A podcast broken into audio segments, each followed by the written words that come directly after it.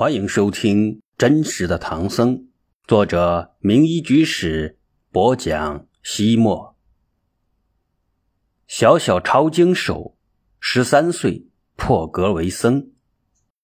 哒哒哒，疗房外传来打板的声响。寺院中，一日之内起床、客诵、斋食、沐浴、普请、上堂等集会之时。都有专人敲击木板，发出声响，用以告示众人。玄奘听到打板声，条件反射的从床上弹了起来。到了该起床晨诵的时候了。唐初，佛教招募客诵尚未形成固定的内容与程式，僧人都是在自己的疗房念诵各自所持的经律论。玄奘简单洗漱之后。走到经架前，准备诵经。他所存的佛经比一般僧人多得多，许多经本还是十几年前他在洛阳净土寺抄经时积攒的。最初，他随二哥长杰法师到净土寺后，本来也像所有的同行一样服杂役，端茶倒水、砍柴扫地。过了不久，住持慧净大师发现。他与一般俏皮贪玩的小童行不同，除了干杂物之余，稍有空闲就捧着一本佛经专心的诵读，并且深入其中，读得津津有味儿那个时代，大部分同行都是进入寺院学法之后才开始识字，像他这样原来读过书的很少。慧净大师还发现他小小年纪却写得一手好字。于是让他进入藏经楼，专门抄写佛经，而且一干就是三年。正是这一段抄写经文的经历，使他接触诵读了许多的经卷，无形之中奠定了坚实而又丰富的佛学基础，在几年后的朝廷试经中脱颖而出，独占鳌头。玄奘因为刚才梦到了母亲，又回想起了父亲，因而想诵《涅盘经》。回向给他们。他从经架上取出那套边角有些破损的经函，打开之后，八个大字跳入眼中：“远少如来，近光以法。”这些字迹是他十三岁时所写，显得稚嫩文弱，甚至幼稚可笑。然而，当年正是因为这八个字，使他得到了朝廷大臣郑善果的激赏。并因此而得度为僧。隋炀帝大业八年，朝廷委派大理寺卿郑善国在东都洛阳剃度二十七名沙弥。本来在隋文帝的时候，曾经准许百姓自由出家。自古以来，出家人可以免除兵役赋税，于是就有许多无耻之徒为了逃避兵役赋税而出家。历史最高纪录，一年中。有五十万人出家当了僧尼，由于这些人并非因为信仰而出家，很难遵从佛教的清规戒律，也不认真修习佛法，故而大大降低了僧团的素质，败坏了佛教的美誉。同时，太多人假冒出家，也严重影响了国家的财政收入与兵役来源。所以，到隋炀帝时期，朝廷又废止了百姓自由出家的政令。此后，每年全国各地的度僧数量都由朝廷控制，因名额所限，要求出家的人数众多，所以必须经过严格的试经，也就是考试佛教的经律论三藏。而每次试经，朝廷都会派遣精通佛法、德高望重的大臣主持其事。小陈一听说了洛阳度僧的消息之后，也跃跃欲试，前去报名。谁知。洛阳各个寺院闻讯前来报名的应试者已有数百人之多，其中不乏在寺院里做行者多年、熟读经论、对佛法深有研究者。陈一虚岁十三，还没有到应法沙弥的年龄，所以连报名的资格都不具备，自然也就无法进入备选之列，连出场应试的机会都没有，很是让小陈一。纠结郁闷，那几日心中不快的他会不知不觉地走到大理寺门前，一边关注考场的情形，一边苦闷地徘徊。一连几日，主持试经的大理寺卿郑善国，总见一位眉清目秀、温文尔雅的少年在门口流连不去，心中十分好奇，便让随从将其招了进来，问道：“你叫什么？哪里人？在衙门口徘徊什么？”陈一彬彬有礼的回答道：“大人，弟子姓陈名一，原为侯氏县人士，现为净土寺同行。本想参加这次试经，却因年纪幼小，根基浅薄而未能如愿。能给你取一为名，你的父辈一定是饱学之士。”郑善国猜测道。陈一不卑不亢的说道：“先父陈慧。”曾唤为陈留江陵令，果然是世家子弟。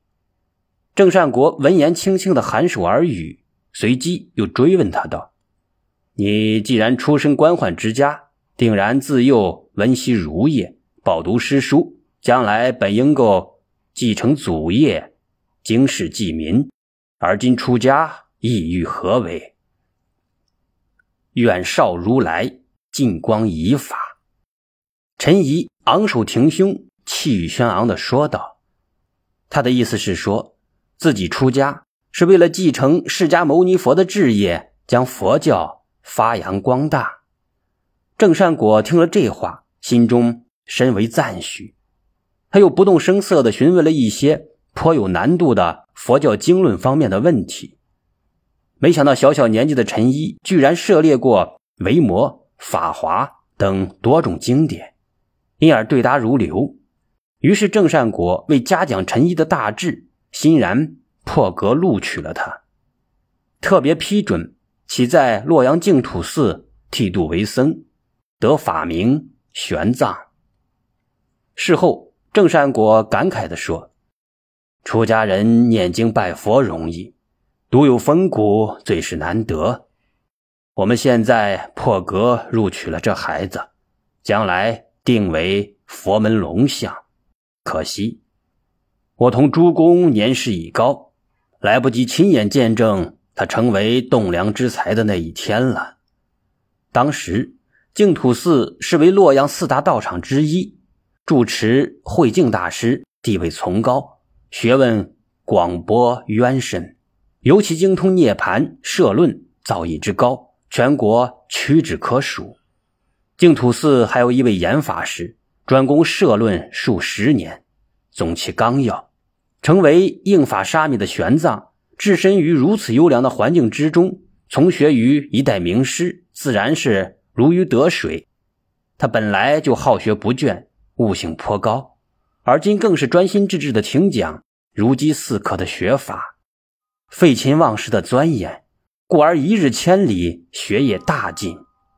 他在严法师座下学社论时，听讲一遍，阅览一遍，便过目不忘，融会贯通。大家对他的才智十分的惊异，便请他升做副讲。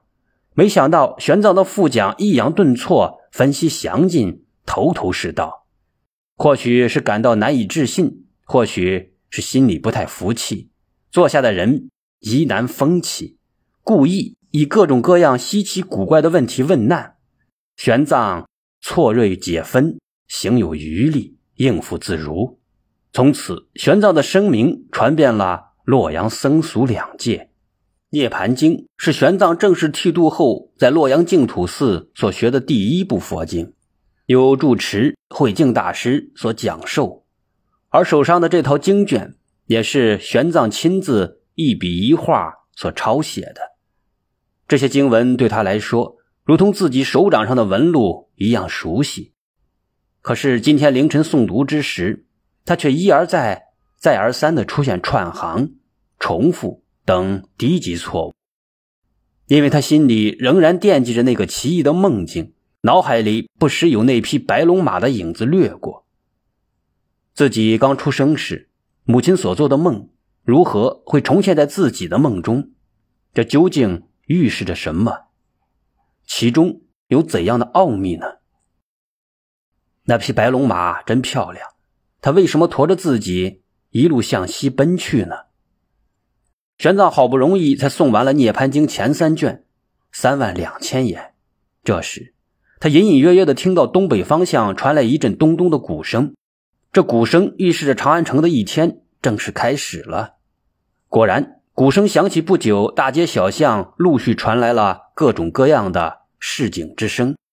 玄奘很喜欢长安城这种秩序井然而又生机勃勃的景象。他深知这种百姓安居乐业、国家蒸蒸日上的局面来之不易，可是毁坏它却轻而易举，不费吹灰之力。玄奘回忆起了当年洛阳的惨状。隋炀帝被杀之后，隋朝统治也濒临崩溃。可是东都洛阳却仍旧处在隋王朝最顽固的势力王世充的残酷统治之下。古都洛阳本来号称衣冠之乡、文物之邦，而今却成了暗无天日的虎狼之穴。洛阳城内粮源骤断，就算有再多的钱，也换不到粮食。全城居民饥肠辘辘，几乎将所有能吃的东西都吃光了。净土寺虽然有所储备，但慈悲为怀的出家人不忍眼睁睁看着百姓饿死。住持慧净大师下令开设粥棚救济饥民，可是杯水车薪，根本无济于事。不几日，净土寺的存粮消耗殆尽，寺里忍饥挨饿的僧人不得不远走他乡。已经在净土寺学经数年的玄奘。年纪虽小，但能够根据时局变迁来审时度势。他和二哥长街法师商议道：“洛阳虽然是我们的故乡，但现在这样兵荒马乱、饥荒不断，再耽误下去，只有死路一条。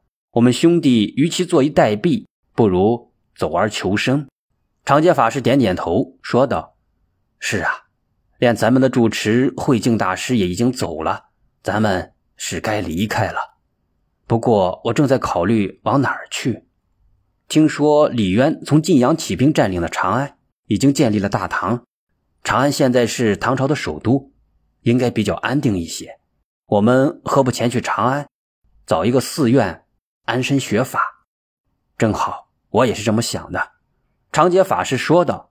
随后，兄弟二人收拾行囊，第二天便离开了洛阳，出了城。他们两人跟随逃难的人群向西走去。玄奘看到，经过多次的战火焚烧、流寇抢掠、盗匪洗劫的中原大地，残垣断壁、凋零破败、废墟千里、饿殍遍野。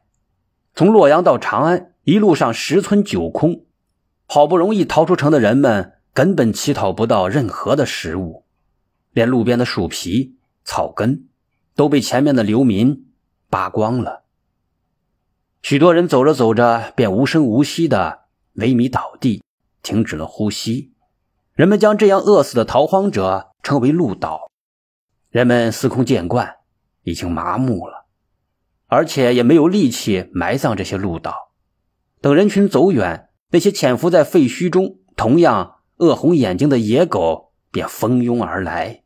更残酷的是，许是受了野狗的启发，实在找不到食物的逃难者。也开始偷偷割下死尸身上的皮肉，悄悄地吞食，甚至人们开始易子而食，并且将那些交换来或买来准备杀死吃掉的人称为“菜人”，真正的行尸走肉。玄奘深入刀绞，又无可奈何，面对这惨绝人寰的场景，却没有任何的办法。这种人命如草芥的悲惨景象。像魔爪一样紧紧地攥住了他的心，梦魇一样的笼罩着他的灵魂。那种欲哭无泪、无能为力的感触，甚至比他幼年丧母、少年丧父的悲痛还要刻骨铭心。也就是从这个时候起，他开始不断的思考人生的真正价值与终极意义。世界上每一个人都必然面临生老病死，无论多么聪明的人。也无法避开生死，无论多么愚蠢的人，也不会忘掉生死；无论多么强势的人，也摆脱不开生死。当年，佛祖释迦牟尼就是为了解决这个问题而抛下太子之位出家的。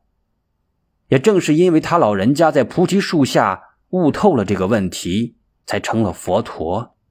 因此，佛教的三藏十二部经典都是为了让人们了生脱死。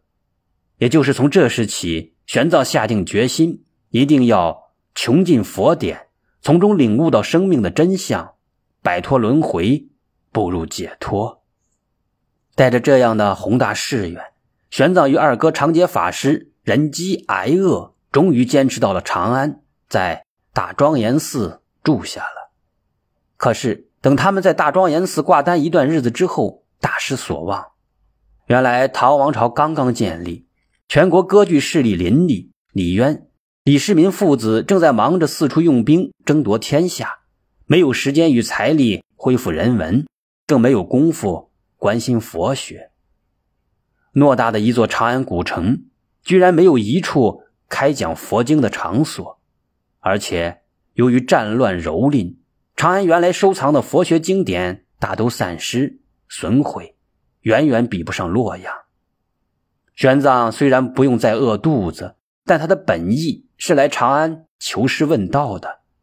要知道，对于视佛法为生命的玄奘来说，无佛法可学，就等于中断了慧命，远远比饥饿更加难以忍受。此时。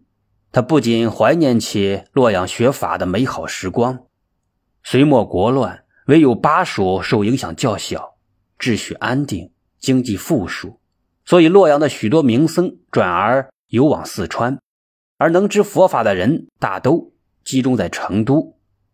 原来在长安的佛教学者也都在战乱中离开了长安，到了蜀中，可以说成都已经取代了洛阳。成为了当时全国的佛学研究、佛教传播的中心。于是玄奘又与兄长商量说：“这里没有学法的道场，你我形同虚度时光，不如也追随那些高僧入蜀去，到那里参访名师。”长街法师关切地问：“自从洛阳陷入兵祸以来，我们长期食不果腹，身体极为的虚弱，而今刚刚吃了几天的饱饭。”体力尚未恢复，此去四川千里迢迢，你能吃得消吗？没事，我走得动。玄奘拍拍自己尚不丰满的胸脯，长街法师犹豫说：“古人云，蜀道之难，难于上青天。”玄奘说：“父母给了我们两只脚，为的就是用它来行走天下。蜀道再难，不是也有人走吗？”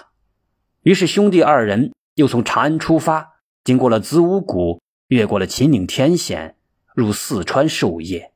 那一年，玄奘十九岁。从此，十九在玄奘生命之中成为了一个极其重要的数字，似乎熔铸着他命运的全部密码。